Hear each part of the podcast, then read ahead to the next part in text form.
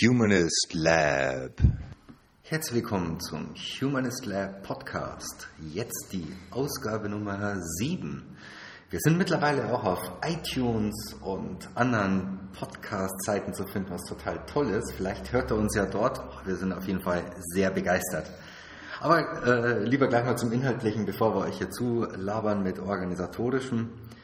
Heute geht es um Raum und Zeit. Beam Me Up, Scotty, war ein Vortrag, den du, Vanessa, ja vor kurzem gehalten hast hier im Humanist Lab, Experiment.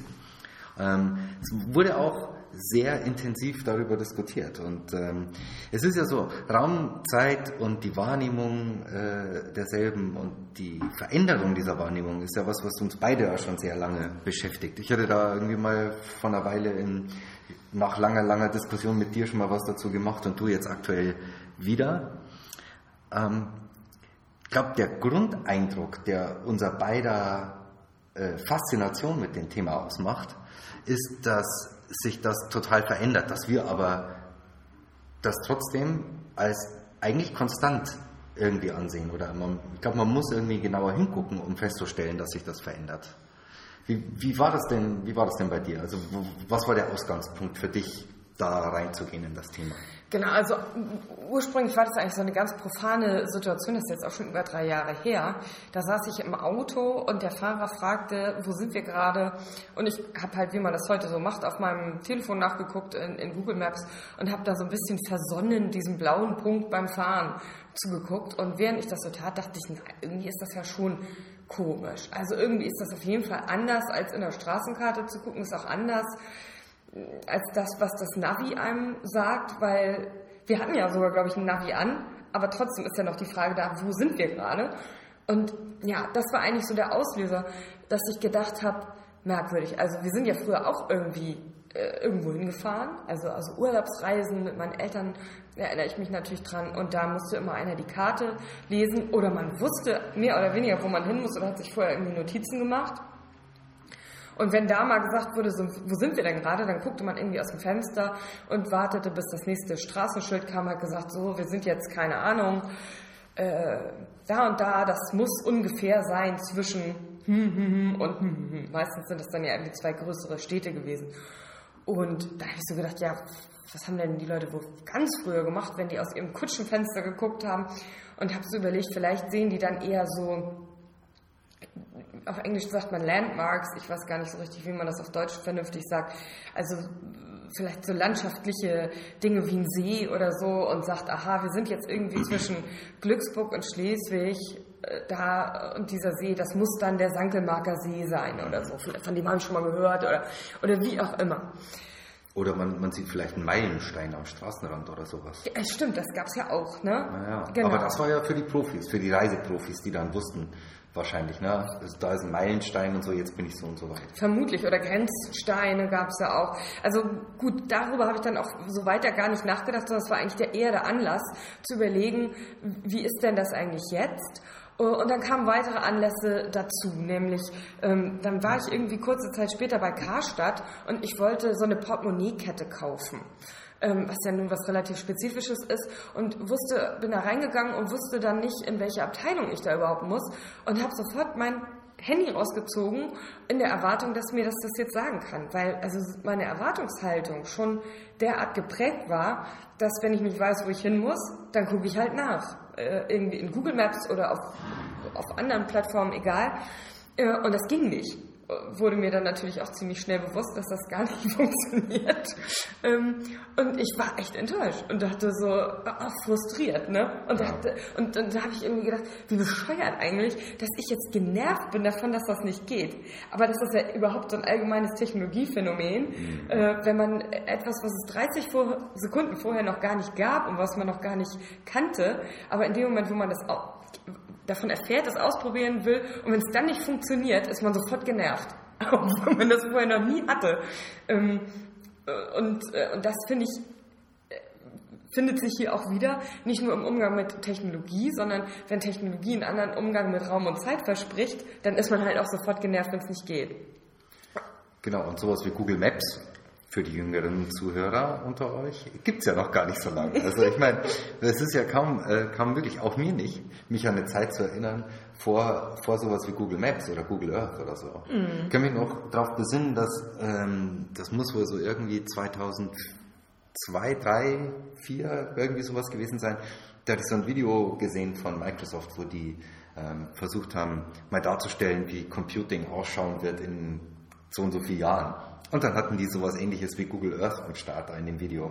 So, ja, du wirst eine Wohnung mieten und so, dann guckst du dir da mal die Umgebung an. Und als wir, als wir da vor dem Video saßen, also es kann doch verdammt nochmal nicht wahr sein, dass man das irgendwann schafft auf einem ganzen Planeten. Genau. So, und heute ist es da. Ähm, und, und es ist ja vor allen Dingen so, da, als du vor einiger Zeit äh, in New York gearbeitet hast, da hast du mir irgendwie auch was erzählt, wo, in welchem Coworking Space oder was du da bist. Und dann bin ich da halt auch auf Google Earth einfach in der Umgebung rumgelaufen. Und äh, weil ich mir das angucken wollte. Und als du dann zurückkamst und mir davon erzählt hast, wurde so gewesen bist, hätte ich fast gesagt, ja, da bin ich auch gewesen. also, weil ich da halt rumgelaufen bin. Aber witzigerweise, und da kommt dann doch wieder dieser Bruch in dieser, in dieser Wahrnehmung rein, habe ich mir vorgestellt, dass ihr im Park äh, vielleicht dann ähm, Sandwiches essen würdet, die ihr euch dann gegenüber gekauft habt, weil auf Google Earth waren die Bilder aus dem Sommer oder Frühjahr, aber es war ja Winter, als du da warst. Naja. Das hatte ich dann irgendwie äh, vergessen, sozusagen. Ganz genau, und auch das, ich finde das einen super interessanten Hinweis, weil ähm, daran habe ich gerade schon gedacht, dass du von dem blauen Punkt auf der Karte erzählt hast. Ne? Ähm, diese Dinge schaffen Identifikationsmöglichkeiten in einem, an einem entfernten Ort oder äh, ähm, äh, sozusagen eine, eine Repräsentation des Selbst in einem bestimmten Raum. Also es ist ja irgendwie lustig, dass wenn man wenn man irgendwie Filmkritiken liest oder so und dann, dann wird immer gesagt, so ja, aber wie, man kann sich doch mit dem Protagonisten überhaupt nicht identifizieren, weil der so doof ist oder weil der so inkonsistent ist oder so. Aber man kann sich mit so einem kleinen blauen Punkt, der auf der Karte angezeigt ist, total gut identifizieren. Weil es da ja so eine Entsprechung auch gibt. Ne? Der ist, wenn der nach links geht, gehe ich auch nach, also wenn, wenn ich nach links gehe, geht der auch nach links und so. Also das schien mir so, wie du die Geschichte erzählt hast gerade eben, dass dieser blaue Punkt auf der Karte so, so eine, naja, Identifikationsfigur war. Also das sage ich ja nur ganz selten, Rainer, weil normalerweise ist es andersrum. Aber das erscheint mir zu abgefahren. aber gut, Na macht gut, ja nichts. Macht ja nichts. genau, und dann äh, genau, Oma und Opa erzählen hier noch ein bisschen vom Krieg, bevor es dann richtig Was? losgeht. Ähm, und äh, dann ging es halt irgendwie weiter mit ähm, mit Locally. Das war so, ein erster, äh, so eine erste Sache, die ich benutzt habe, also wo man äh, im Prinzip rumläuft und immer sehen kann, ich will jetzt irgendwie wissen, wo ist ein Restaurant, ein Hotel, eine Tankstelle in meiner Nähe und dann werden die mir listenmäßig halt einfach äh, rausgeschmissen mit einer Entfernungsangabe. und dann bin ich auch tatsächlich ähm, das erste Mal irgendwie so losgefahren, ohne vorher Hotel oder irgendwas gebucht zu haben, einfach mal so an der äh, Ostseeküste MacPom äh, entlang und wo wir dann halt einfach alles, was wir machen wollten, einfach nur über Locally rausgesucht haben, weil wir einfach mal wissen wollten, wie ist das eigentlich, ohne Vorbereitung nur über solche GPS-basierten Dienste so unterwegs zu sein. Und da deutet sich ja schon so eine erste Sache an, nämlich dass ich anhand dieser App andere Möglichkeiten habe, meine Umwelt zu beherrschen sozusagen. Die wird für mich schon mal irgendwie greifbarer, manipulierbarer sozusagen. Genau, und dann ging das irgendwie weiter mit einer Sache, die am Anfang gar nicht so abgehoben hat, ähm, nämlich mit äh, Leia. Und ähm, das war so ein, der erste Augmented Reality Browser. Das heißt, ich konnte quasi mein Telefon so hochhalten und dann wurde, hat die Kamera halt die tatsächliche Umgebung aufgenommen und dann wurden da immer so kleine ja, Icons oder was eingeblendet, wo gesagt wurde, ja, hier ist ein Restaurant, das ist 50 Meter entfernt, da ist eins, aber eben auf so einer Real-Life Ansicht sozusagen. Das war nur relativ unpraktisch, weil man stand auch wie so ein Trottel in der Fußgängerzone rum und konnte eben nicht sein Handy so an den Körper halten und da drauf gucken, sondern musste das irgendwie so hochhalten. Äh, das wirkte auch irgendwie ein bisschen albern. Ähm, ich könnte mir vorstellen, dass das auch mit ein Grund gewesen ist, also abgesehen davon, dass das Kacken unpraktisch war, dass das nicht so durch die Decke gegangen ist. Aber wenn man jetzt mal überlegt mit Google Glass, äh, kündigen sich daher doch nochmal Veränderungen an, was das ganze Thema Augmented Reality äh, betrifft. Aber das waren so die ersten Dinge, wo ich gedacht habe, okay, hier geht irgendwie was und, ähm, und wo man irgendwie merkt, dass die Welt immer mehr zu so einer Art begehbaren Landkarte äh, wird und damit auch zu so einer Art bedienbaren Interface eigentlich. Ich muss mich zwar immer noch bewegen, aber es ist natürlich was völlig anderes, ob ich in der Stadt bin, in der ich neu bin und meinetwegen jetzt sowas suche wie einen Schuster. Äh, und um rauszukriegen, wo ich einen finde, muss ich erst nach Hause gehen, in die gelben Seiten gucken oder irgendwie sowas, wie das ja früher gewesen ist, oder ob ich einfach jederzeit sagen kann, okay, schmeiß mir das raus, dann bewege ich mich dahin. Ähm, das verändert einfach was und ich muss auch sagen, äh, auch durch unsere Computerspielerfahrungen, ähm, oder Computerspiel ist irgendwie auch Quatsch, wie heißt denn das richtig? Videospiel wahrscheinlich, ist ja eigentlich auch Quatsch heutzutage. Na, Games halt, sag jetzt mal, Konsolengames. Wenn man in Zelda irgendwie rumläuft und die Landkarte aufruft, fühlt sich das wirklich nur noch ganz unwesentlich anders an, als Google Maps zu benutzen. Und das ist einfach so eine Analogie, ähm, wo man merkt, da wächst irgendwas im Erleben auch zusammen. Das, das nähert sich irgendwie an. Ja, also über die äh, Funktionsweise von Landkarten und Minimaps und dem ganzen Kram in Computerspielen sollte man eigentlich sowieso mal was machen. Ich weiß nicht, ob es dazu was gibt, müssen wir mal gucken. Aber das ist, glaube ich, auch sehr spannend, weil die in den äh, unterschiedlichen Spielen ja ganz, ganz unterschiedlich funktionieren. Also wo wir, wie werden nächste Ziele angezeigt, ähm, bei manchen Spielen wird der Weg angezeigt. Ja? Ähm, wie ist der Wechsel zwischen Minimap und großer Map? Manchmal gibt es nur eins von beiden, manchmal gibt es beides und so. Also jedenfalls ganz spannend. Ähm, für mich waren, waren ähnliche Erfahrungen, äh, wie du sie gerade geschildert hast, ähm, die mit Foursquare. Das war für mich so einer der, der großen Trigger. Ich bin immer noch ein ziemlich intensiver Nutzer von Foursquare, habe hab das früher noch viel, viel mehr genutzt und ähm, war mir eigentlich lange Zeit gar nicht so klar darüber, ähm, wozu das eigentlich, wozu das gut ist, in dem Sinn davon, wozu es mir nützt. So. Es gibt ja unterschiedliche Funktionen, ne? man kann halt einchecken, dann kriegst du irgendwie Badges und so und das ist irgendwie toll und irgendwie ne, hat so einen kompetitiven Aspekt. Äh, man sieht, wo seine Freunde sind, vielleicht geht man dann vorbei oder ne, es ist irgendwie toll, wenn man mit seinen Freunden zusammen eincheckt. Ähm, man kann den Kalenderfeed abonnieren, um herauszufinden, äh, wo man gewesen ist. Also das ist eigentlich das, was ich eigentlich immer also gemacht hatte früher. Genau, also als Tagebuch das zu nutzen. Ähm, und das ist alles gut und schön, aber was das mit, mit dem Raumerleben macht, ist auch eine spannende Geschichte, weil die Foursquare-Venues halt einfach im Raum irgendwie stehen und letztlich keinerlei Verbindung zueinander haben. Ja, also mit den neueren Versionen hat äh, Foursquare da einiges gemacht, ne? also Explorer-Feature irgendwie hinzugefügt oder so, aber früher gab es das alles nicht. Und ähm, da waren das isolierte, wie isolierte Inseln. Ne? Man konnte gar nicht sagen, ähm, wer sich jetzt zwischen, ähm, zwischen Venues bewegt hat und wie. Und äh, das rauszufinden, da musste man sozusagen selbst das, äh, das rekonstruieren. Und ähm, ich gehe ja nun mal einfach brutal gerne spazieren. Also ich finde das super. Und dann kaufe ich mir halt auch gerne mal einen Kaffee. Aber mit Foursquare ging das nicht, das gut zusammenzubringen. Also Foursquare ist einfach keine äh, App zum Spazierengehen. Und das fand ich sehr schade. Foursquare ist halt keine App zum Entdecken, ne? Also das, was du, ich habe am Anfang auch immer so ein bisschen damit rumelaboriert, zu, zu unterscheiden zwischen Orten und Räumen. Das hat aber nicht so weit geführt, warum, da kommen wir auch gleich nochmal äh, drauf. Ähm, aber du hast natürlich total recht. Also Foursquare bildet eigentlich, man könnte sagen, Orte ab oder so Mini-Inseln, so Mini-Räume. Und das sind eigentlich Identifikationsräume. Also eigentlich ähm, der, der, glaube ich, dass der hauptsächliche Nutzwert darin ähm, liegt, sich mit einem bestimmten Raum zu assoziieren. Ähm, nämlich zu sagen, hey, ich gehöre hier zu der Posse oder so ein Typ bin ich, dass ich hier bin, sozusagen mhm. irgendwie. Und das hat eigentlich mit, mit tatsächlichem Raum, im, im, also über den egozentrischen Raum hinaus ähm, und über so den, den sozialen Bedeutungsraum hinaus eigentlich gar nichts zu tun. Und um das mal alles ein bisschen besser einzusortieren, können wir ja mal gucken, was, was ist Raumzeit eigentlich und wie hat sich das auch äh, in der Philosophie zumindest begrifflich entwickelt. Und da findet man als erstes die Vorstellung des absoluten Raumes, der mh, im Prinzip ein bisschen der Vorstellung eines Behälters, der äh, eben leer ist und mit irgendetwas gefüllt werden kann, entspricht.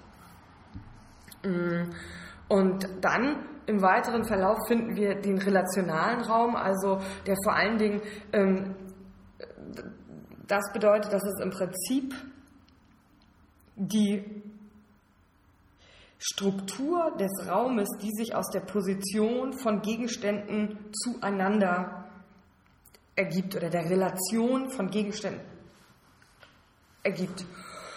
Und das wird natürlich sehr schön äh, repräsentiert durch das, was wir äh, kennen, auch aus, äh, von, von, von Karten letztendlich. Aber da kommen wir nochmal äh, hin. Mhm. Und dann gibt es natürlich äh, mit Einstein das Raum-Zeit-Kontinuum, nämlich also die drei Dimensionen plus Zeit als vierte Dimension. Mm, was mich aber mehr interessiert hat, ist ja im Prinzip das Phänomen Raumzeit und wie wir dieses Phänomen wahrnehmen. Ähm, und insofern äh, spielen da vielleicht andere Dinge eine Rolle. Und manchmal äh, gibt einem ja eher dann äh, die Sprache bzw. der Sprachgebrauch Aufschluss darüber, wie wir Dinge erleben. Ich würde sogar sagen, sehr, sehr häufig. Ja, das sagst du. Du bist da total der Meinung, sagen wir es mal so. Als Philosoph musst du das also, wahrscheinlich auch. Ja, ja. Als Sozialwissenschaftler. Analytischer. Na gut, aber. Mh. Wurscht. Genau, und da ist ja eine Frage, die wir am Anfang ja auch schon hatten, nämlich die Frage, wo bist du gerade? Und was meinen wir denn eigentlich damit, wenn wir das sagen? Also, wir meinen natürlich zum einen tatsächlich den Raum, wo hältst du dich gerade auf oder den Ort, ne, wo bist du gerade beispielsweise jetzt hier am Strand oder so. Wir meinen aber ja auch, wenn jemand zum Beispiel so am, am Küchentisch sitzt und irgendwie abwesend wirkt, dann fragen wir den ja auch, wo bist du gerade? Und meinen sozusagen einen vorgestellten Raum oder Ort. Ähm, das kann was Abstraktes sein, äh, was weiß ich, ich denke gerade über Quantenphysik nach. Es kann aber eben auch ein vorgestellter Raum sein im Sinne von, ich denke gerade an St. Peter-Ording oder so. Und ich habe schon den Eindruck, dass heutzutage eine andere Frage etwas mehr in den Vordergrund rückt, auch in unserem Sprachgebrauch, nämlich die Frage, was machst du gerade? Die nämlich nicht so sehr nach dem Raum oder Ort fragt, sondern nach dem Kontext. Und ähm, da kann man jetzt darüber streiten, ob das tatsächlich so ist oder, oder nicht. Ähm, aber ich glaube, es gibt einfach einen wesentlichen Unterschied zu der Situation, die wir vorher hatten, wenn jetzt zum Beispiel, ähm, bevor es überhaupt Handys gab, jetzt ab vom Internet, aber bevor es überhaupt Handys gab, da wusste ich, wenn ich jemanden anrufe, dann finde ich ein bestimmtes Setting vor. Und wenn der andere dran geht, dann muss ich auch nicht als allererstes fragen, wo bist du gerade oder was machst du gerade? Denn ich weiß ja, A, wo der ist und ich weiß auch zumindest mal, was er nicht macht. Nämlich er sitzt wahrscheinlich nicht gerade bei sich zu Hause auf dem Klo.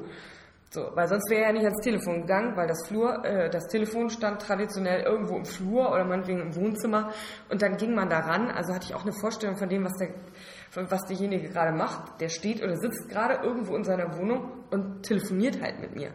Und als Handys neu waren, war das ja ähm, eine total häufig gestellte Frage. Man rief jemanden an, hat als erstes gefragt, wo bist du gerade? So, ne? Ich bin gerade im Zug, ich, ich, ich komme gleich nach Hause. Genau, oder äh, ich kann gerade, ich bin in der Tankstelle. Also man wusste gar nicht, in welchem, in welchem Kontext erwische ich den anderen gerade. Mhm. Und da Wo, steckt. Bei Tankstellen ist die Benutzung von Mobiltelefon immer noch untersagt. Da hast du ja recht. Oh Gott, das hätten wir jetzt gar nicht aufräumen sollen. Genau, also ähm, don't try this at home, kids oder at the Tankstelle. So. Ähm, auf jeden Fall hat sich da natürlich was verändert. Weil wenn ich jetzt ähm, heute jemanden irgendwie äh, im Zug anrufe oder so, ähm, dann sagt er womöglich gar nicht, ich sitze im Zug, sondern ich arbeite gerade auf die Frage, was machst du gerade? Also früher war es so, dass der Raum im Prinzip einen bestimmten Kontext immer mitgeliefert hat. Zu Hause, da war irgendwie klar, ne, welche Kontexte darin enthalten sein können. Im Zug war auch klar, welcher Kontext darin enthalten sein kann, nämlich im Prinzip, ich sitze da, ich esse ein hart gekochtes Ei, ich unterhalte mich womöglich mit meinen Mitreisenden, ich lese ein Buch oder so. Aber die Situation, dass man heute jemanden anrufen kann und nicht weiß, was der jetzt gerade macht, in welcher Situation der sich befindet, das ist eigentlich total neu. Und ähm, meine These dazu ist, dass Räume immer mehr bedeutungslos werden, in einem bestimmten Sinn. Der Kontext bestimmt die Bedeutung und diesen Kontext bestimmen zunehmend wir selbst, weil sie von den Räumen nicht mehr zwingend mitgeliefert werden. Das heißt nicht, dass Räume überhaupt keine Kontexte mehr anbieten, aber ich muss diese Kontexte nicht zwingend akzeptieren oder nur in bestimmten Situationen akzeptieren. Was heißt das? Also ich muss diese... Kannst du das noch ein bisschen erläutern? Ja, also wenn man jetzt mal guckt, welche, nehmen wir mal so drei, die man so kennt, also zu Hause sein, am Arbeitsplatz sein, unterwegs sein, dann können darin spielen, arbeiten, erholen, sich bilden, mit anderen reden, können an allen Orten im Prinzip vorkommen. Und es ist nicht mehr vorgegeben. Ich kann auch in der Notaufnahme im Krankenhaus sitzen. Und arbeiten. Und arbeiten äh, und spielen und, oder ich kann da mit meinen Freunden kommunizieren. Das ist einfach was vollkommen anderes. So, äh, als, als es früher der Fall gewesen ist. Früher hätte ich dort einfach nur warten können. Und die Gala lesen vielleicht. Und die Gala lesen, sofern es das in der Notaufnahme gibt. Genau. Genau, und gleichzeitig gibt es natürlich immer wieder Situationen, wo sozusagen der vorgelieferte Kontext dann auch äh, ja, durchbricht und, und, irgendwie zwingend ist, aber das passiert dann durch die Interaktion äh, im sozialen Raum und nicht durch den Raum an sich. Genau, und wenn man jetzt nochmal guckt, wie diese, diese Entwicklung der philosophischen Begriffe bilden meiner Meinung auch ein bisschen die Entwicklung der Wahrnehmung von Raumzeit ab. Also die Philosophie hat ja auf der einen Seite den Anspruch, da äh, sozusagen auch eine gewisse Absolutheit oder Losgelöstheit auch der Zeit. Es gibt aber auch Philosophen, die das anders sehen, wie beispielsweise Richard Rorty. Wenn ich jetzt mich mal an den hänge, dann äh, könnte ich damit möglicherweise, Rorty-Experten werden es besser wissen als ich, verargumentieren, dass es da eine, so eine gewisse ja, Korrespondenz oder so gibt. So. Und das habe ich jetzt hier mal versucht. Und ich könnte mir vorstellen, dass also der absolute Raum eine, eine philosophische Vorstellung ist, die wir in unserer Wahrnehmung wiederfinden, in dem, was wir egozentrischer Raum nennen. Also die das Raum erleben, in dem gesprochen wird über oben, unten, hinten, vorne, rechts, links. Also wenn ich jetzt hier sitze mit dir, nehme ich den Raum wahr, ja auch fast wie eine Art Behälter, nämlich der Raum, in dem wir jetzt gerade sitzen. Es gibt einen drin, es gibt einen draußen, äh, hier sind begrenzt viele Dinge drin, unter anderem wir beide und so weiter und so fort. Kann man sich vielleicht einigermaßen vorstellen. Und wenn ich unterwegs bin auf der Straße, ne, was du vorhin mit Spazierengehen, dieses Flanieren, dann bewege ich mich und nehme aber primär den egozentrischen Raum um mich herum wahr. Und dazu ist auch erstmal eine weitere Vorstellung des Raumes, in dem ich bin, nicht notwendig. Ja, angenommen, ich weiß überhaupt nicht, wo ich bin, sondern ich irre da so ein bisschen herum. Und die, der Begriff des relationalen Raumes lässt sich, glaube ich, äh, in der, in der Wahrnehmung von, von Raumzeit ähm, hat das vielleicht zu tun mit dem objektivierten Raum, also in Karten oder eben auch dem Wissen um, ich bin jetzt in Harvestehude und bis zum Dammtor ist es dann noch so und so weit. Also ne, wenn ich da irgendwo mich aufhalte, dann habe ich eine Vorstellung von einem objektivierten Raum, mm, die sich eben dadurch auszeichnet, dass ich irgendwie weiß, ich bin zwischen zwei Punkten, äh, ich will von A nach B und so weiter. Oder eben auch, meinetwegen, ich bin hier, nebenan ist Ingos Schmuckladen und der ist per Luftlinie meinetwegen jetzt zehn Meter weit weg. Auch wenn in dem Moment, wo ich tatsächlich zu ihm hingehen will, ich viel länger gehen muss als zehn Meter. So. Und dann wird es natürlich ein bisschen schwierig. Ne? Das Raum-Zeit-Kontinuum oder Einsteins äh, Vorstellung könnten, findet die, die sich überhaupt wieder in unserem tatsächlichen Erleben von Raumzeit? Ich könnte mir vorstellen, dass sie sich, wenn überhaupt, da wiederfindet, wo Menschen sich mit Simulationen beschäftigen. Also äh, mit Games, äh, also jeglicher Simulation von Räumen, in denen man sich halt dann äh, irgendwie bewegen kann. Da wird man es sicherlich auch mit dann mit äh, ähnlichen Themen einfach irgendwie zu tun kriegen. Ähm, das ist aber so das Einzige, was ich mir da jetzt vorstellen kann. Trotzdem erleben wir natürlich schon Verbindungsstellen von, von Raum und Zeit. Ähm, auch wenn das nicht dem Raum-Zeit-Kontinuum in dem Sinne entspricht, aber das, glaube ich, das erleben wir schon.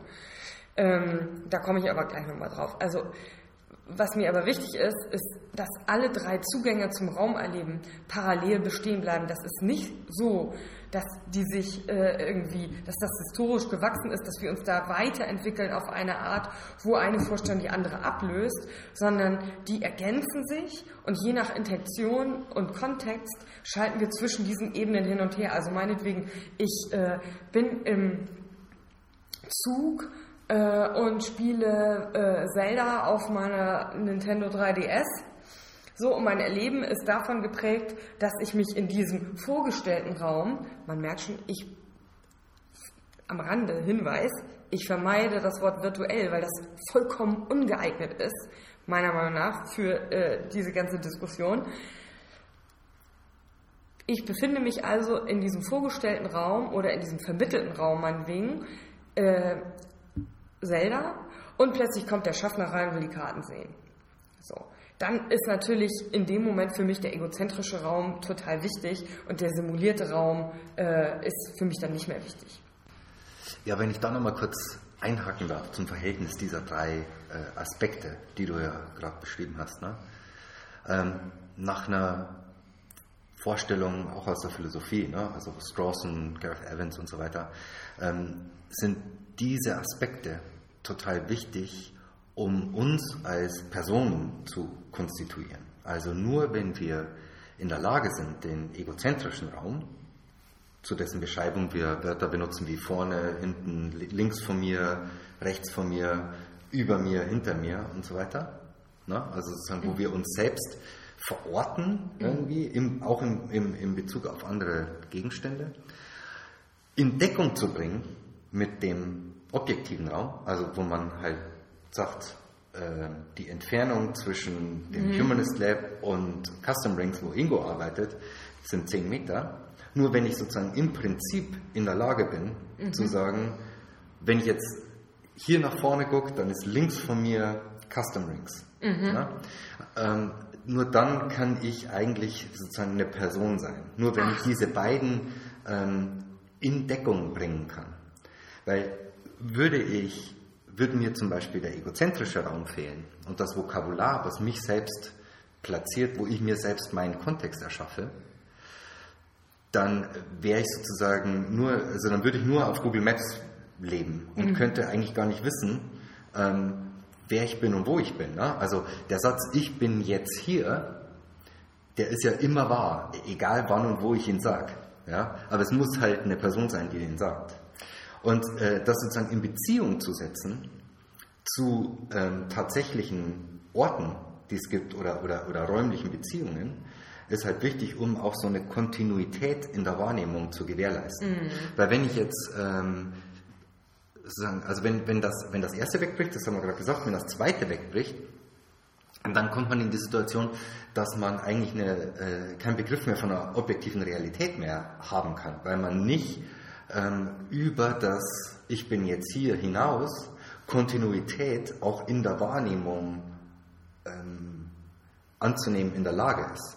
Sozusagen diese beiden Dinge sind, müssen immer da sein mhm. und äh, zusammenspielen, um uns als verkörperte Wesen, als bewusste verkörperte Wesen, als Personen irgendwie zu konstituieren. Und der dritte Aspekt kommt halt dadurch ähm, auch zustande, dass die, die Wahrnehmung, die wir, wir auch haben, basierend auf unserer, auf der Wahrnehmung, Beschreibung des egozentrischen Raums, ähm, ja nie hundertprozentig mit einer objektiven Darstellung von Entfernungen und Höhenverhältnissen und so weiter äh, einhergeht, sondern ähm, ja schon immer von unserer kontextuellen Wahrnehmung geprägt ist. Ne? Also da kommt so ein anderer Aspekt Absolut. rein, der mir, ganz kurz, mhm. der mir extrem wichtig ist und der mich sehr fasziniert hat. Ne? Die Situationisten äh, in den 50er Jahren, Guy Debord vor allem, ähm, haben ja darauf auch abgezielt, ähm, Psychogeografie zu machen. Also die haben Leute gebeten, ähm, durch die Straßen zu laufen und dann aus der Erinnerung sozusagen ihre Wege aufzuzeichnen. Das, das entsprach nie ähm, objektiven Karten, sondern es war der, der Raum, der da aufgezeichnet wurde, war immer ein vorgestellter Raum und auch immer irgendwie zeitlich. Ja, weil der ganz stark ähm, die, die Zeitwahrnehmung einer Bewegung irgendwie ein ähm, bezogen hat und notwendigerweise einbezogen hat. Na, wenn ich eine Straße äh, längs gehe, die mir nicht gefällt, dann, dann erscheint mir das länger und das spiegelte sich halt mhm. halt auch total in diesen Zeichnungen mhm. wieder. Insofern, ähm, ich meine, es ist nichts anderes als was du gesagt hast, ja. glaube ich, aber äh, die Verbindung dieser drei Geschichten wollen wir nochmal irgendwie wichtig ja, herauszustellen, auch für uns überhaupt als Menschen. Und klar tritt in einen Situationen das eine und in anderen Situationen das andere irgendwie mehr in den Vordergrund. Und genauso ist es ja auch mit der, mit, wahrscheinlich mit der Veränderung unserer Wahrnehmung, ne? dass, äh, dass äh, äh, bestimmte Tools oder bestimmte soziale Änderungen einen Aspekt vielleicht in den Vordergrund rücken und den anderen in den Hintergrund rücken lassen. Also auch nochmal wegen meiner beknackten Roddy-Referenz, die es wahrscheinlich auch absolut gar nicht äh, braucht äh, und ich da auch de facto überhaupt keine Ahnung von habe. Aber ähm, es ist, du sagst ja auch immer, solche Dinge werden entdeckt. Ne? Also auch diese philosophischen äh, Begriffe wie ähm, ne, absoluter Raum und so weiter, die werden entdeckt. Und, und mir ist auch nochmal wichtig zu sagen, es äh, geht ja nicht darum, dass diese Dinge sich faktisch so verändert haben, sondern dass die Bedeutung sich verändert, weil wir meinetwegen andere Aspekte plötzlich stärker erleben genau. und sich dadurch unsere Begriffe dann auch oder, oder wir dadurch erst die Möglichkeit bekommen, anders nochmal darüber nachzudenken und sich dadurch dann auch unsere Begriffe ändern und wir eben neue Begriffe auch entdecken können. So. Genau.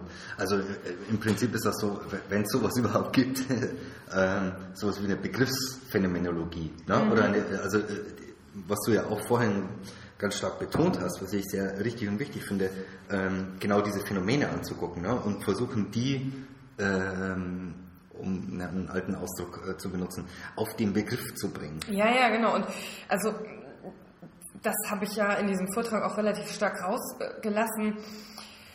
Ähm, weil ich eben folgende Erfahrung gemacht habe. Ich hatte eigentlich nicht vor, darüber selber großartig was zu erzählen. Ich wollte es einfach nur verstehen.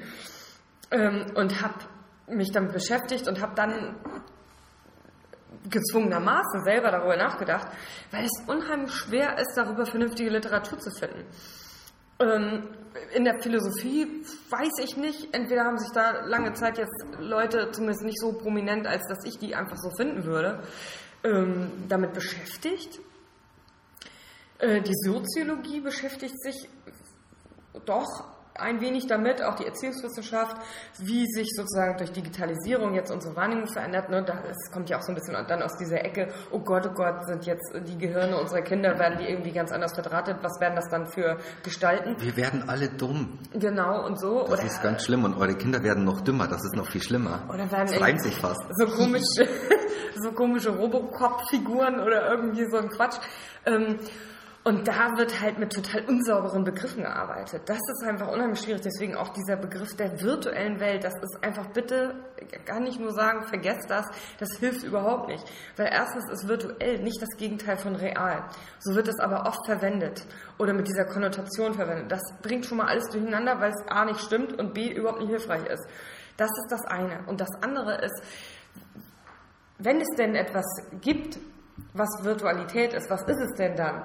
Und dann merkt man ganz schnell, es ist oft ein Konglomerat von Eigenschaften, das damit gemeint ist, das aber ganz häufig bei näherer Betrachtung überhaupt nicht zusammen auftritt, sondern mal sind einzelne Bestandteile davon da, andere Male wieder nicht, aber es wird, da werden im Prinzip unterschiedliche Eigenschaften in einen Topf geworfen, die aber nicht per se ähm, oder zwangs mäßig, wie heißt das, zwangsläufig, so heißt das, äh, miteinander verbunden sein müssen. Wie das jetzt genau ist, das ist jetzt auch wurscht. Das interessiert jetzt wahrscheinlich auch keinen.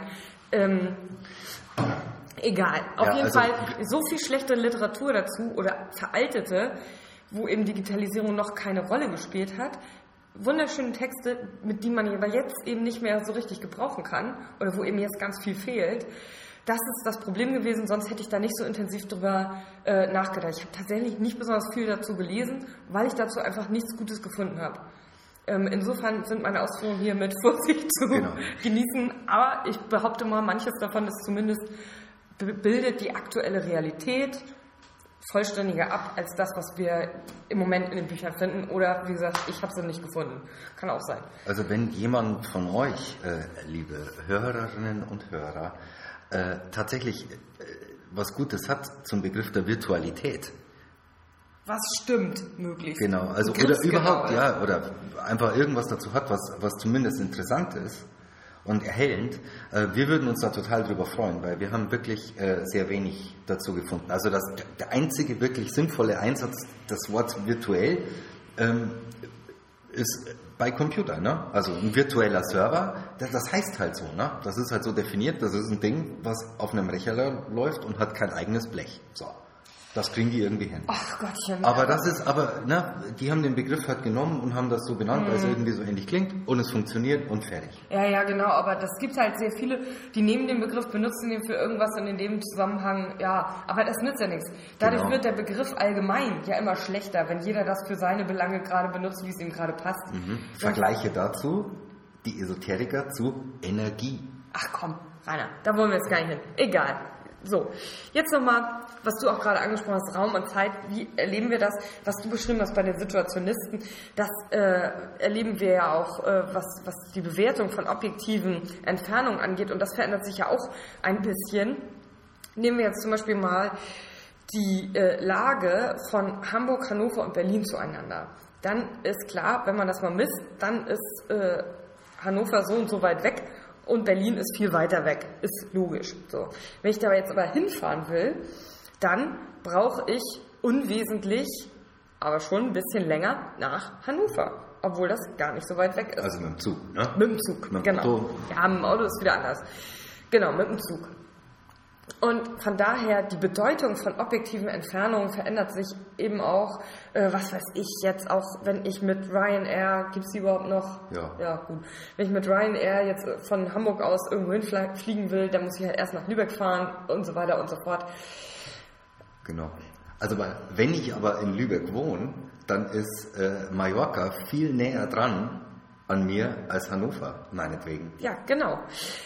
So, und solche Dinge, die gewinnen ja doch irgendwie ähm, an Bedeutung und es gibt ja auch Dienste, die sich daran, die da, darauf aufbauen, wie zum Beispiel Magnificent, die eben Entfernungen äh, sozusagen in Zeiteinheiten dann darstellen und mir sagen, wie ich am schnellsten oder am angenehmsten halt irgendwo hinkomme. Ähm, und das finde ich sowieso ganz interessant. Die, diese objektiven Entfernungen, wie sind die denn eigentlich da in unser Leben getreten? Die sind wahrscheinlich ja, ist jetzt hier aber auch nur äh, hoffentlich cleveres Raten, durch Kartografie äh, in unser Leben gekommen, weil früher, denke ich mal, war für die Leute ja auch nicht so sehr entscheidend, äh, wie weit ist das tatsächlich weg, sondern wie lange brauche ich dahin ne, wenn ich irgendwo Wasser holen gehen will, dann kann es mir ja relativ wurscht sein, ob äh, hinterm Hügel eine ist, die per Luftlinie viel kürzer dran ist, oder äh, um eine Biegung sozusagen eine ist, die vielleicht ähm, Eine Quelle mit. ja, eine Quelle, die vielleicht objektiv weiter weg ist, aber ich brauche einfach kürzer, um da hinzukommen, dann nehme ich doch die.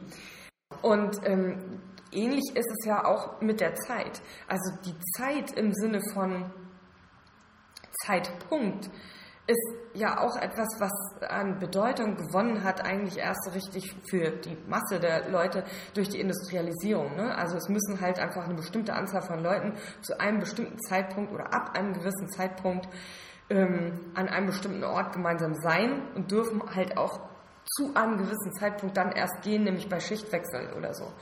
Ähm, und das spielte ja vorher äh, auch keine große Rolle, genauso wie die Jahreszeiten ähm, vielleicht äh, für Landwirte total wichtig sind, ähm, aber andere Aspekte von Zeit eben nicht so wichtig sind.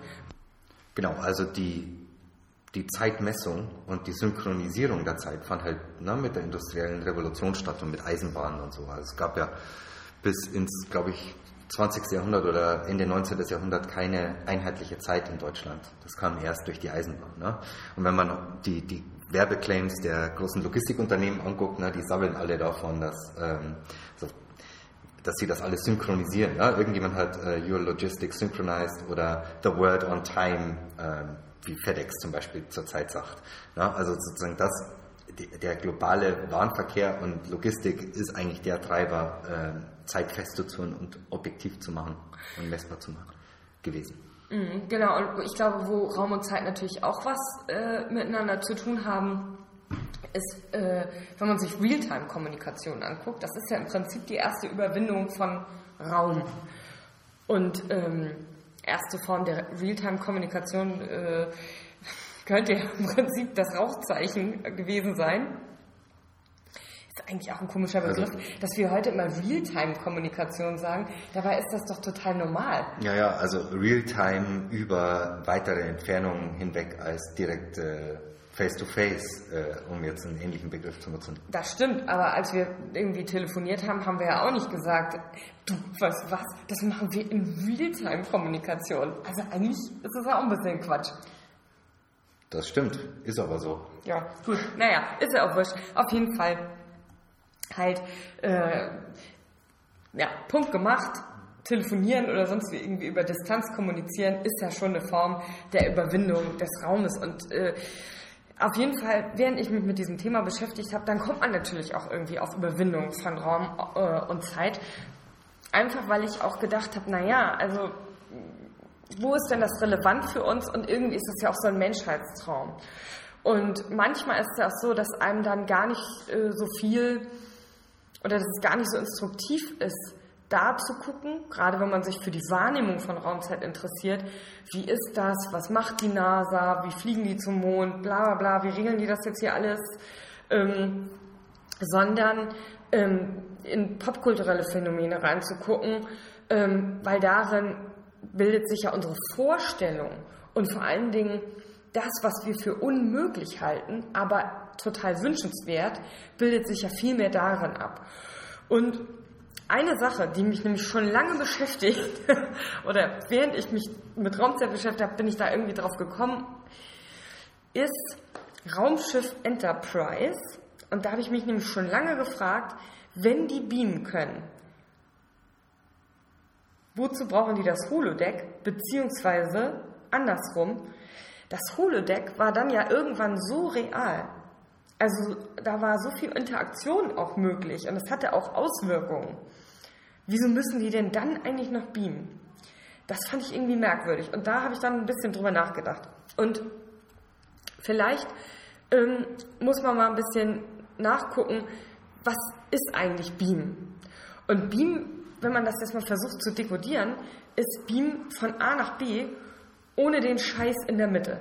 Also alles, was irgendwie doof ist an Reisen, meinetwegen die Gefahren, denen man sich aussetzt, die äh, Unbill durch äh, Unbequemlichkeit und äh, was weiß ich, ähm, der Zeitverlust und so weiter und so fort. Das will man ja irgendwie alles vermeiden. Vom Beamen kriegt man keinen Schnupfen und in der U-Bahn schon. Zum Beispiel. Genau. Alles, was man da so reinschmeißen kann eben.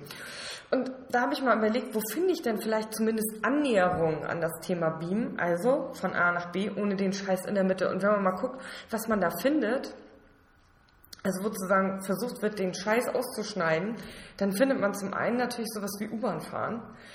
Ähm, weil U-Bahn fahren finde ich ist auch was ganz Komisches. U-Bahn fahren ist ja so, als ob man tatsächlich den objektiven Raum, zumindest was die Wahrnehmung betrifft, echt oder der egozentrische Raum wird ja total eingegrenzt und zum Teil auch wirklich weggeschaltet. Wenn man sich anguckt, wie Leute ähm, sich in der U-Bahn verhalten, ist es ja schon so, dass der, die U-Bahn ist wirklich der reduzierteste Raum, den es gibt, weil auch soziale Interaktion da kaum stattfindet. Also zumindest nicht in Deutschland, in anderen Ländern ist das anders. Äh, da reden die Leute ja nochmal irgendwie miteinander. Aber die Leute gucken ja irgendwie total aneinander vorbei oder versenken sich in andere Dinge, also Bücher, Zeitungen oder eben heutzutage digitale Devices irgendwie.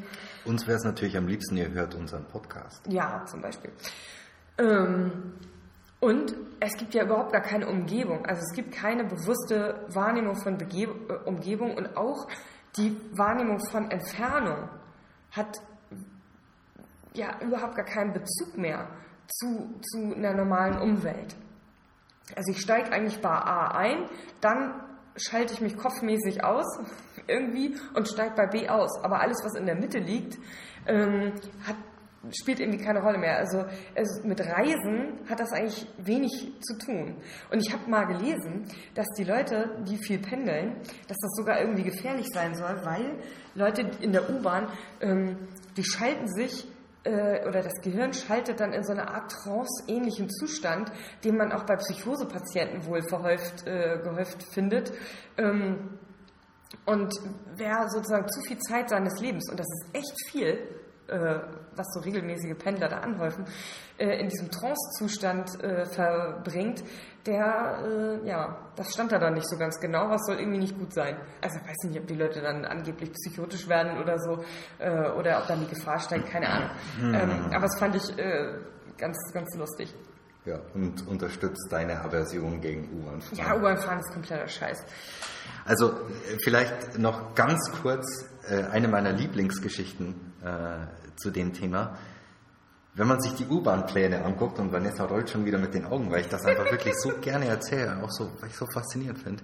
Wenn man sich die, die Entstehung von, von S-Bahn- und U-Bahn-Plänen anguckt, dann sieht man, dass da das erste Mal sozusagen die geografische Entfernung geopfert, oder eine Darstellung der geografischen Entfernung geopfert wurde ähm, für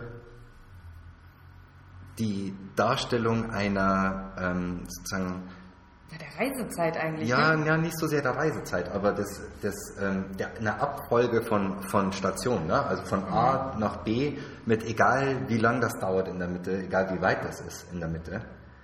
So, also der, der erste Londoner U-Bahn-Plan, oder also der große, der 1800, ähm, na, wann war das noch, weiß ich nicht mehr, ach man, ähm, sozusagen äh, gezeichnet wurde da von, von dem großen U-Bahn-Planzeichner, dessen Name mir jetzt leider entfallen ist. ähm, der setzt halt darauf, dass, dass die Abstände eigentlich egal sind, sondern nur die Beziehung der, der Station. Interessanterweise ist auch so, dass das das erste Mal war, dass die Vororte von London dann, ähm, um mit Edmund Stoiber zu sprechen, direkt an das Stadtzentrum herangerückt sind und äh, auch sagen, richtig erschlossen wurden. Ne? Also für die Innenstädter, die dann mal äh, kurz nach draußen fahren konnten, um dort äh, spazieren zu gehen, aber auch für die Leute, die draußen wohnten, um meinetwegen irgendwo in London zu arbeiten. Also da, da spiegeln sich ganz, ganz viele unterschiedliche Dinge wieder. Ich will da jetzt auch nicht weiter ins Detail gehen, aber, ähm, aber das ist ein super interessantes Also Moment. auch beides, ne, dass man versucht hat, genau die Abfolge von Stationen darzustellen und dass eben dann Dinge näher ranrücken, weil sie auch näher dran waren, aber dass man dann auch später versucht hat, ähm, die Dinge, die weiter oder wo die Reisezeit länger ist, auch wirklich ein bisschen die Strecke auch länger darzustellen, damit die Leute wissen, okay, also wenn ich da jetzt hinfahre, dann dauert das ungefähr halt eine halbe Stunde und wenn ich da aber hinfahre, dann dauert das aber schon irgendwie eine Stunde. Also ich denke schon, dass solche Überlegungen eine Rolle spielen, aber die sollten halt trotzdem nicht die zentrale Botschaft der, ähm, der Beziehung der einzelnen Haltestellen mhm. ähm, aufs Spiel setzen. Ja, ich habe das zumindest mal gelesen, dass das irgendwie so eine Herausforderung für die ist, ja, ja. Ne, dass man das irgendwie so hinkriegt, dass die Leute oder dass da auch ein gewisses Erwartungsmanagement stattfindet in diesen U-Bahn-Plänen. Aber ist ja auch wurscht. Auf jeden Fall gibt es noch eine zweite Sache, die ich da gefunden habe, äh, die vielleicht da ganz interessant ist, und das sind Kreuzfahrten. Weil von A nach B ohne den Scheiß in der Mitte ist natürlich insofern ganz einfach, wenn man sozusagen A als autonomen Ort einfach nach B fährt, dann muss man äh, eigentlich, äh, dann, ja, dann entfällt der Rest ja im Prinzip. Und so eine äh, so könnte man es übersetzen. Man kann aber auch sagen, ähm, also das ist ein Kreuzfahrtschiff ist ja eigentlich ein autonomer Ort und das Erleben gerade wenn die auf See sind, wird ja total durch den egozentrischen Raum dann geprägt. Also auch die Umgebung, das Meer, äh, wenn die da irgendwo rüberschippern, ist da so eine Art Nichtraum. Also ich habe ja keine Bezugsgrößen wie, äh, äh, guck mal, da ist ein Turm, ach, und jetzt andere Landschaft und so weiter und kann mir das irgendwie angucken, sondern wenn man unterwegs ist auf dem Schiff, sieht man ja größte, groß, weite Teile der Fahrt zumindest erstmal gar nichts. Genau, also beziehungsweise der, der objektive Raum wird halt sehr klein, weil die Entfernungen natürlich auf dem Schiff nicht so groß sind, aber trotzdem in Beziehung stehen. Also es ist nicht nur egozentrischer Raum, würde ich sagen. Nein, natürlich nicht. Also aber nur, so, genau. Okay. Nochmal zurück zum Holodeck, weil ähm, unser Holodeck kann natürlich nicht so viel wie das auf äh, Raumschiff Enterprise, aber. Haben wir denn schon ein Holodeck, Vanessa? Ja, ich glaube schon irgendwie. Ah. Ähm, aber es wird auf jeden Fall, äh, oder das, die Simulationen, die wir haben, werden tatsächlich immer besser.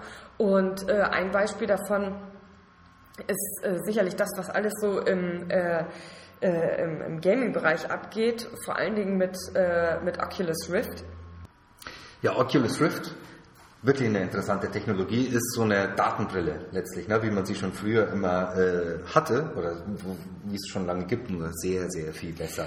Also doppelt, äh, doppelte Projektion, ne, sodass man wirkliche Stereoskopie hat, ähm, komplett simuliert.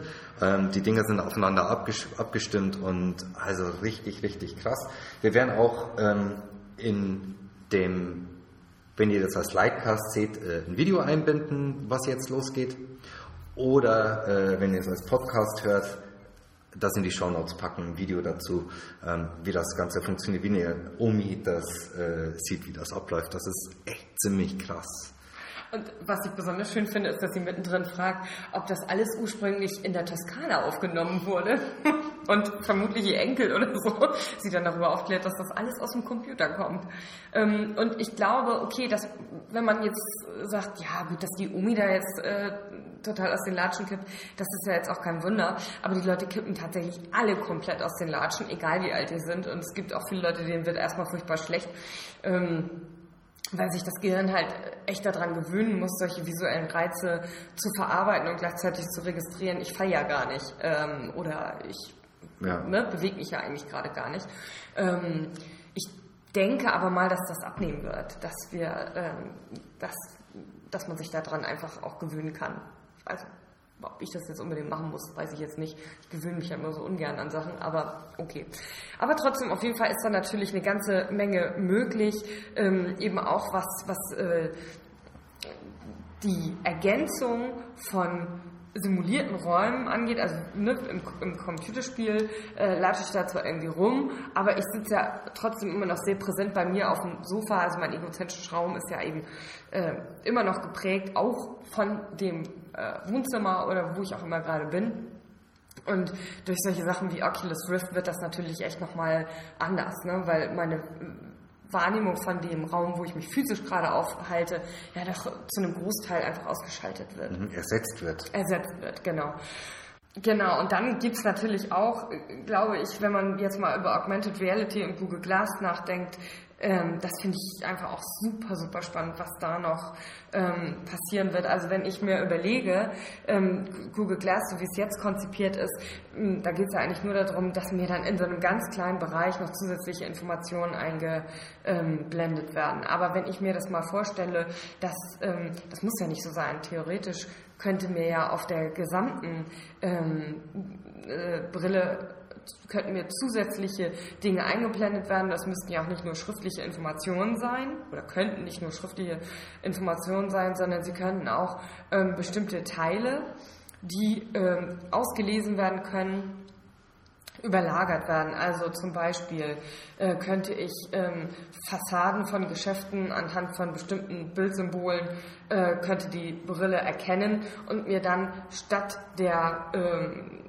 Reklame, die sich tatsächlich an, dem, äh, an der Außenfassade befindet, eine für mich personalisierte ähm, Reklame beispielsweise einblenden. Oder aber sie könnte natürlich auch äh, ganz, also einfach auch Häuser äh, oder andere Dinge, die irgendwie äh, als solche erkennbar sind für äh, die Datenbrille, äh, könnte sie mir auch maskieren durch andere Dinge, die ich halt dann lieber sehen möchte oder woher auch immer die dann kommen. Und das finde ich natürlich insofern auch spannend, weil das auch für Menschen gilt, über Gesichtserkennung. Ähm, also was ich einfach eine super Sache fände, würde ich voll gut finden, wenn es das gäbe, wenn äh, es irgendein Portal gibt, wo ich tatsächlich sagen kann, wie ich äh, aussehen möchte. Und in dem Moment, wo andere Leute, die müssten dann da natürlich auch registriert sein, mich erkennen auf der Straße, ähm, dass sie nicht mich sehen, so wie ich gerade aussehe, sondern äh, mich so sehen, wie ich es gerne möchte. Ich könnte mir theoretisch also irgendeinen Avatar zurechtbauen. Ähm, äh, und das kann ja alles sein. Also ich kann wie in Second Life dann als Fuchs da irgendwie äh, rumrennen oder einfach nur als grünlicher Wirbel oder irgendwas erscheinen. Ähm, und ich glaube, dadurch wird schon eine ganze Menge möglich. Vielleicht will das am Ende keiner und so, das mag ja alles sein. Aber wenn man das mal äh, weiter durchdenkt, dann fände ich es natürlich schon spannend. Ne? Wenn heute laufen wir durch die Gegend und unsere erste oder mit eins der ersten Dinge, die wir erkennen, ist, ob jemand ein Mann oder eine Frau ist. Und das würde komplett aufbrechen dann, ne? weil ich dann plötzlich äh, Wesen erkennen würde, die könnten alles Mögliche sein. Und das finde ich einfach extrem aufregend. So. Natürlich gibt es da auch Manipulationsmöglichkeiten, wo man sagt, so ja, dann wird aber alles mögliche ausgeblendet und ne, jeder sieht dann, hat dann, es gibt dann gar keine geteilte Wahrnehmung von äh, Wirklichkeit mehr. Gut, Konstruktivisten würden sagen, die gibt es eh nicht. Ähm, aber was bedeutet das, wenn man das eigentlich äh, im digitalen Raum noch, noch viel stärker verstärken könnte? Das finde ich halt einfach unglaublich interessant. Also das wäre auf jeden Fall eine, eine extrem spannende Möglichkeit. Ne? Also ähm, den Menschen dadurch die Möglichkeit zu geben, sich selbst neu zu entwerfen und eine Identität tatsächlich frei zu wählen. Ne? Also was ja ähm, irgendwie schon auch eine Forderung ist, ne? also sozusagen äh, nicht mehr in, in, in, bestimmten Rollen festzustecken, ähm, die vielleicht zur Diskriminierung führen oder ne? wozu auch immer ähm, ein Element der Freiheit, in der Tat. So, also, und äh, das würde tatsächlich den, äh, den Namen Augmented Reality in der Tat verdienen, ne? also im Sinn von verbesserter Realität. Genauso wie ähm, Einblendung von Werbebotschaften oder so, ne? wenn man sich das mal anguckt, ähm, vielleicht in einer Situation zu Augmented Reality führen könnte, nämlich dann, wenn man äh, in seiner Datenbrille einfach einen Adblocker hat weil das wäre wirklich, das ist Augmented Reality, mhm. wenn mir die Werbung einfach ausgeblendet wird. Das sind irgendwie Billboards, die will ich doch gar nicht sehen. Ja? Also zumindest nicht unpersonalisiert. Ja, wenn die Werbung richtig gut ist, so wie Facebook und so weiter immer, immer sagen, oh, wenn das total toll getargetet ist, dann, dann funktionieren die, das, funktioniert das ja auch, wenn das in deinen Stream eingebunden ist und das zu dem... Eigentlich nicht. Ja? Also eigentlich funktioniert es viel besser, wenn das gar nicht da ist. Billboards ausblenden. Das ist Augmented Reality. Ja. ja. Also, so sollte zumindest als Option sein. Und ich glaube, das wird auch irgendwie jemand entwickeln. Also, ja, zum Beispiel also sowas wie mhm. ähm, die, äh, die Gesichtserkennung oder so ist ja jetzt bei Google Glass explizit verboten von Google. Also, es dürfen keine Anwendungen entwickelt werden, die Gesichtserkennung beinhalten weil sie sich halt selbst äh, noch nicht sicher sind, welche Auswirkungen das irgendwie haben würde, wie stark das in Privatsphäre und so weiter eingreift, was ich für, für, für einen sehr weisen Schritt halte, das erstmal äh, nicht zu machen. Ähm, vielleicht ist so ein Weg der, der selbst, der, der, der, der Wahl der eigenen Identität in dem Kontext dann doch eine Möglichkeit, ähm, das zu machen. Ja, weil, weil sozusagen ich über, mein, über die Wahrnehmung meiner Person dann ja selbst entscheiden kann und nicht sozusagen das im, äh, tatsächlich im Auge des Betrachters liegt. Ja, okay, also ich wollte noch mal ganz kurz zurück aufs Beamen kommen, weil wir hatten ja schon darüber gesprochen, wie könnte man Beamen dekodieren, aber die interessante Frage war ja, oder für mich zumindest ursprünglich gewesen, warum ähm, gibt es Beam und Holodeck beides, auch wenn die dann ne, wie du mir als äh, Trekkie-Experte natürlich auch ans Herz gelegt hast, mh, später dann weniger beamen, als sie das Holodeck haben, ähm, als das Holodeck dann auch schon so viel kann. Aber es gibt halt immer noch beides. Und da ist ja eigentlich eher nochmal dann die Frage, warum ist Beamen denn eigentlich gut oder warum wird gebeamt? Und gebeamt wird ja eigentlich immer dann, wenn man sagen kann, wir kommen auf normalem Wege nicht hin, nicht schnell genug hin, nicht gefahrlos hin Oder eben wir sind auf physische Interaktion angewiesen. Und da gibt es ja tatsächlich auch ein Beispiel, auch äh, oder eine Äquivalenz im, im, realen Leben und tatsächlich auch in der Raumfahrt, nämlich Roboter. Hm, also zum Beispiel der Mars Rover äh, erfüllt ja eigentlich genau äh, oder trifft genau die Bedürfnisse in dieser Situation. Ne? Wir müssen da irgendwie äh, hin, wir können aber selber nicht hin und brauchen aber physische Interaktion. Hm, und was es äh, ja tatsächlich auch in anderen Bereichen gibt, ist eben der Telepräsenzroboter. Und äh, das finde ich halt auch äh, interessant. Ähm, das kommt vor allen Dingen äh, heute im medizinischen Bereich zum Einsatz, wenn jetzt also zum Beispiel jemand ins Krankenhaus kommt, der hat irgendwie eine komische Krankheit und der Spezialist, den es bräuchte, um denjenigen äh, vernünftig zu behandeln, beziehungsweise erstmal überhaupt eine vernünftige Diagnose zu stellen, der ist eben nicht am Ort und kann da auch nicht so ohne weiteres hinkommen in, in dem notwendigen Zeitraum, dann kann der über einen Telepräsenzroboter halt aber den äh, äh, Patienten betrachten und auch befragen und eben mit ihm wirklich sprechen. Und das, was dann getan werden muss, äh, äh, diagnostisch, also in dem, äh, in dem tatsächlichen Krankenhaus, äh, das können dann ja eben Ärzte und Schwestern, die dort vor Ort sind, für, äh, für denjenigen tun. Aber er kann eben als Spezialist und als Arzt dort zur Verfügung gestellt werden und zur Rate gezogen werden. Ein anderes Beispiel ist das von einem äh, kleinen Jungen, der ähm, eine ganz starke äh, na, Erdnussallergie hat und eben äh, die so stark ist, dass er gar nicht normal aus dem Haus gehen kann. Also wenn der nur so ganz mini Reste davon irgendwie äh, aufnehmen würde oder damit in Berührung käme, dann könnte der eben möglicherweise sofort sterben. Deswegen kann er nicht zur Schule gehen und er geht jetzt über einen Telepräsenzroboter zur Schule. Auch da wieder haben wir ein kleines Video, äh, das ihr entweder jetzt seht oder wir in den Shownotes ähm, äh, das ein, äh, wie heißt das jetzt? Verlinken. Ach, danke. Ich bin schon ganz durch den Tüdel hier. Das wir in den Shownotes verlinken werden. Genau.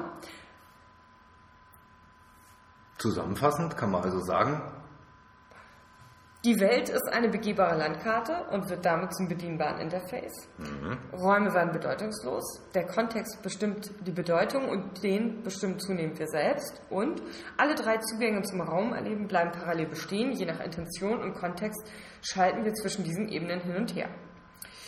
Und ähm, genau, Blick in die Zukunft ist eben Augmented Reality, ist im Prinzip die Anreicherung des egozentrischen Raumes durch Telekommunikation und Television bis hin zur Verbindung von egozentrischem Raum und simuliertem Raum. Ähm, weil, ne, das wäre im Prinzip so eine Mischung aus Oculus Rift und Google Glass.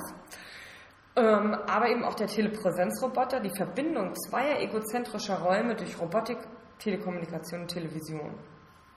Und ähm, dabei gibt es halt äh, nochmal ein paar Einflüsse, die da, glaube ich, wichtig sind. Das ist zum einen sicherlich künstliche Intelligenz, nachdem man ja gedacht hat äh, in den 70ern, hey, das ist gleich um die Ecke, künstliche Intelligenz, hat man dann ja gemerkt, oh, das ist doch alles gar nicht so einfach. Trotzdem tut sich da ja äh, eine Menge, auch im Moment wieder, ähm, auch wenn künstliche Intelligenz eben viel, viel schwieriger herzustellen ist, als wir das mal gedacht haben. Ähm, und natürlich sowas wie autonome Mobilitätsroboter. Ähm, auf der Republika war ich auch in so einem kleinen, auch in so einer Session, ähm, ich dachte von so, Daimler war das, ja, glaube ich. Ja. Genau.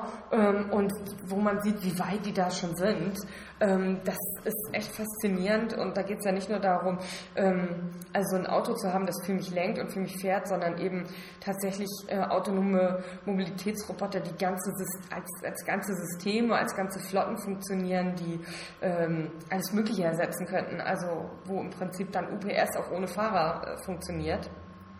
Mm, oder wie so eine dezentrale Straßenbahn. Also da ist alles Mögliche denkbar, äh, ist auf jeden Fall auch sehr faszinierend und sicher nochmal ein ganz eigenes äh, Thema.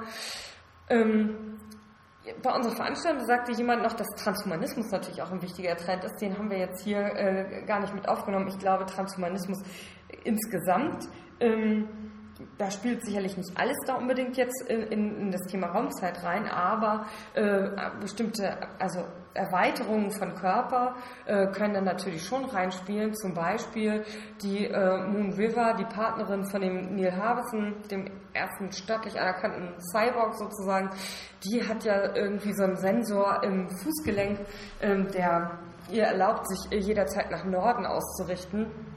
Also alleine das äh, ist ein Beispiel dafür, wie sich sozusagen Körpererweiterung und, äh, und Raum äh, tendenziell irgendwie was miteinander zu tun haben könnten zumindest. Und was ich glaube, was ist aber, was auch noch ein Trend ist, da muss man mal gucken, wie sich das weiterentwickelt. Ähm, ich sehe da aber keine gegenteiligen Anzeichen, ist etwas, was ich jetzt mal so genannt habe, globale Usability Standards in urbanen Räumen. Das beschreibt meiner Intention nach zumindest einfach mal nur das, sich äh, Metropolen, vor allen Dingen in der Innenstadt, immer ähnlicher werden. Also ich weiß ganz genau, ähm, dass wenn äh, da H&M ist, dann ist zwei Meter weiter Veromoda beispielsweise. Also so bestimmte Strukturen, die ja kein Stadtplaner sich ausgedacht hat, sondern die durch meinetwegen durch bestimmte Marktinteraktionen eben einfach so entstehen. Ähm, und äh, die von Konsumenten verstanden werden, und dementsprechend sich dann auch wieder so eine Erwartungshaltung rausprägt, auf die dann die Unternehmen wiederum reagieren, führen eben dazu, dass es tatsächlich so eine sowas gibt wie äh, ähnlich, strukturelle Ähnlichkeiten von Städten. Ähm, und das finde ich halt äh, ganz spannend, auch wenn man, ne, es wird ja immer davon gesprochen, es gibt eine zunehmende Zahl von äh, global arbeitenden Wissensarbeitern und die äh, ähm, da habe ich mal ein Interview mit denen gelesen, die, oder mit einigen von denen, die auch selber gesagt haben, ja, wir wohnen so gerne in Berlin, weil das ist ja im Prinzip genauso wie in New York und in Hongkong. Ich kann mich hier genauso gut orientieren wie in den anderen Metropolen, die für mich wichtig sind. Also ich muss mich hier gar nicht groß umstellen und das finde ich super. Ähm, das war für mich so ein, so ein Indiz, um zu dieser Aussage zu kommen. Die ist vielleicht ein bisschen weit hergeholt, weiß ich nicht. Aber ich glaube, da passiert irgendwas. Und wenn das so wäre, dann könnte man halt auch mit äh, anderen Technologien darauf äh, aufsetzen, dass entsprechend Auslesen und entsprechende Services, die in allen Metropolen gleich funktionieren, auch darauf bauen. Das ist eigentlich das, worauf ich damit äh, hinaus will. Was mir aufgefallen ist, gar nicht unbedingt in der Diskussion, die wir hatten hier im Humanist Lab, es war ja auch keine heiße Diskussion im Sinne von umstritten oder, oder irgendwas war jetzt zumindest nicht mein Eindruck, ähm, aber was ich manchmal in Begegnung mit, mit anderen Leuten zu diesem Thema hatte, wenn ich gesagt habe, ja, ich interessiere mich für Raumzeit und wie sich das verändert und so, dass ähm, es da schon häufig Leute gibt, die sagen, oder die denken, das, was ich damit meine, ist, dass alles immer stressiger wird, dass Digitalisierung dass unser Verhältnis zur Zeit sich durch Digitalisierung gehen verändert, dass ähm, alles immer stressiger wird, dass man ja, man muss diese ganzen Informationen verarbeiten und so. Ähm, und in Bezug auf Raum, dass dieser, das wurde so nicht gesagt, aber es wäre ein Äquivalent dazu, äh, dass dieser Mobilitätsdruck so zunimmt. Ähm, und das habe ich überhaupt nicht gemeint. Also da, da habe ich überhaupt noch nie drüber nachgedacht, ehrlich gesagt ähm, weil das für mich auch persönlich überhaupt gar kein Problem ist. Vielleicht liegt das jetzt auch an mir. Und, ähm, Kann man aber schon vorstellen, dass, das, ähm, dass man das so sieht. Ne? Wir haben ja äh, vorhin, als wir kurz gesprochen haben, ne, den Einfluss der Industrialisierung auf die mhm. Zeit äh, und die, die zunehmende Strukturierung da äh, gesprochen. Ähm, die Kontextabhängigkeit der, des eigenen Tuns, ja, also im Zug zum Beispiel arbeiten und zu Hause arbeiten und so weiter.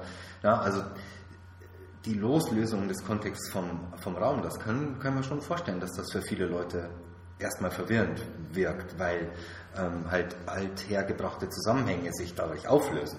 Ja? Das fließt natürlich noch keine Bewertung ein, aber ich glaube schon, dass, dass das viele Leute für seltsam halten. halten. Mhm. Also was fällt mir dazu ein? Ich glaube, gut, Veränderung ist immer ein Problem. Wer wüsste das besser als ich? Ich mag erstens selber keine Veränderung so gerne und zweitens ist das mein Beruf, anderen Leuten mit Veränderung zu helfen. Das ist vielleicht schon mal eins. Okay, dann könnte ich mir vorstellen, dass in dem Moment, wo wir durch Technologien die Möglichkeit haben, Dinge selber stärker zu steuern, dass daraus auch die Erwartungshaltung wird, das dann auch tun zu müssen. Und also sagen wir mal so, wenn sich zum Beispiel Zeit, auch im Sinne von industrieller Arbeitszeit, verändert, weil wir durch Telearbeit und so weiter von überall arbeiten können, dass dann natürlich auch Arbeit nicht mehr in Zeit, sondern einfach nur noch in Leistung bemessen wird. Und das Problem tritt, glaube ich, dann auf, wenn sich diese Paradigmen nicht abwechseln. Also ne, wir gehen ja immer von einem Paradigmenwechsel aus. Das heißt ja, das Alte gilt nicht mehr, dafür gilt etwas anderes. Ich glaube, was, wovon Leute sich heute unter Druck gesetzt fühlen, ist, wenn sie in eine Situation geraten, wo alte Paradigmen aufrechterhalten werden und vermeintlich neue auch gelten sollen. Und das geht natürlich nicht. Also wir sind ja zum Beispiel total in der Situation, wir sind Freiberufler und arbeiten für Unternehmen manchmal, du seltenst vor Ort, sondern immer per Remote. Und für dich ist ja auch entscheidender, wann du was abliefern musst und für deinen Auftraggeber ist vollkommen Wurst, wann du arbeitest und auch wo du dich dabei aufhältst, ist für die egal. Und bei mir ist das zum Teil ja auch so. Also ich alles, was ich nicht vor Ort mache, weil ich da jetzt gerade irgendwas mit Leuten tatsächlich live und in Farbe machen muss, das äh, interessiert ja auch niemanden, ob ich das am Wochenende oder nachts mache oder sonst wann. Ähm, das heißt, wir haben ja ganz andere Möglichkeiten mit diesen mit der Autonomie, die wir gewinnen, die gewinnen wir ja nicht nur durch unsere Selbstständigkeit, sondern auch durch, durch Digitalisierung, das wirklich auszunutzen. Und ich glaube, für Leute, die aber in der Festanstellung sind und die, wo nicht nur das Unternehmen, sondern so erlebe ich das eigentlich häufig, die für sich selbst aber auch an alten, an alten und Wertvorstellungen festhalten und gleichzeitig den neuen aber auch entsprechen wollen dass das dann zu Konflikten führt, weil man kann nicht beides. Man kann nicht sagen, irgendwie, ich will irgendwie voll anwesend sein und äh, darüber hinaus ähm, alles mögliche andere irgendwie auch noch mitmachen. Also sehr platt ausgedrückt. Ich glaube, dass es immer dann zu, zu Problemen kommt. Ja, auf jeden Fall. Also und ich glaube auch der, der Weg in so einen in so eine Leichtigkeit im Umgang damit und die Nutzung der Wahlmöglichkeiten, die es ja dadurch bieten, ne, ist gar nicht so einfach. Also, ich habe das ja auch in mir selbst festgestellt, so, ne? also dass, dass ich auch eine Weile dafür brauchte, um mich darauf einlassen zu können. Ähm, also einfach mal Mails nicht zu beantworten, wenn die halt von irgendwoher nachts kommen, wenn bei denen gerade irgendwie morgens um neun ist. So. Ähm, und auch mir selbst meine, meine Zeiten zu setzen und so. Also sozusagen die Autonomie mir selbst zu gönnen, irgendwie, wenn man die Formulierung irgendwie äh, akzeptieren will, oder mir sie selbst zu nehmen oder selbst zu erarbeiten, selbst zu setzen. So, das ist natürlich schon, das ist natürlich schon aufwendig. Also sozusagen sich, sich dann in das andere Paradigma äh, zu bewegen und das alte abzulehnen. Ne? Also wir sind da, glaube ich, schon in, dem, in der Veränderung drin. Mhm. Und die ist natürlich noch nicht abgeschlossen. Und so Paradigmenwechsel funktionieren ja auch nicht äh, von heute auf morgen, mhm. sondern das ist ja, äh, es flackert halt eine Weile lang. Mhm. Ja? Ich will nicht da, damit sagen, dass das Alte dann komplett ähm, ersetzt wird dadurch. Ich glaube, das wäre das wär zu einfach. Ich glaube schon, dass, dass, die, dass die Dinge weiterhin parallel äh, zum Teil bestehen bleiben werden. Ne? Also dass es bestimmte Beschäftigungsverhältnisse geben wird, Absolut. in denen das so bleibt, andere, in denen sich das komplett auflöst, wie jetzt meinetwegen bei uns, und dann halt natürlich eine Vermittlungsarbeit zwischen den, man möchte fast sagen, Lebensweisen irgendwie notwendig ist, die ähm, auch bestimmt auch ein Interparadigma, Regeln irgendwie etabliert mhm. und so weiter. Ja, also und, nur für das einzelne Individuum. Da ist es problematisch, wenn beides bestehen bleibt. Wenn sich das meinetwegen abwechselt, ist ja auch okay. Aber ich, in der Gesellschaft wird das sicher mhm, bestehen genau. bleiben, aber für, das einzelne, für den einzelnen Menschen darf das eben nicht sein.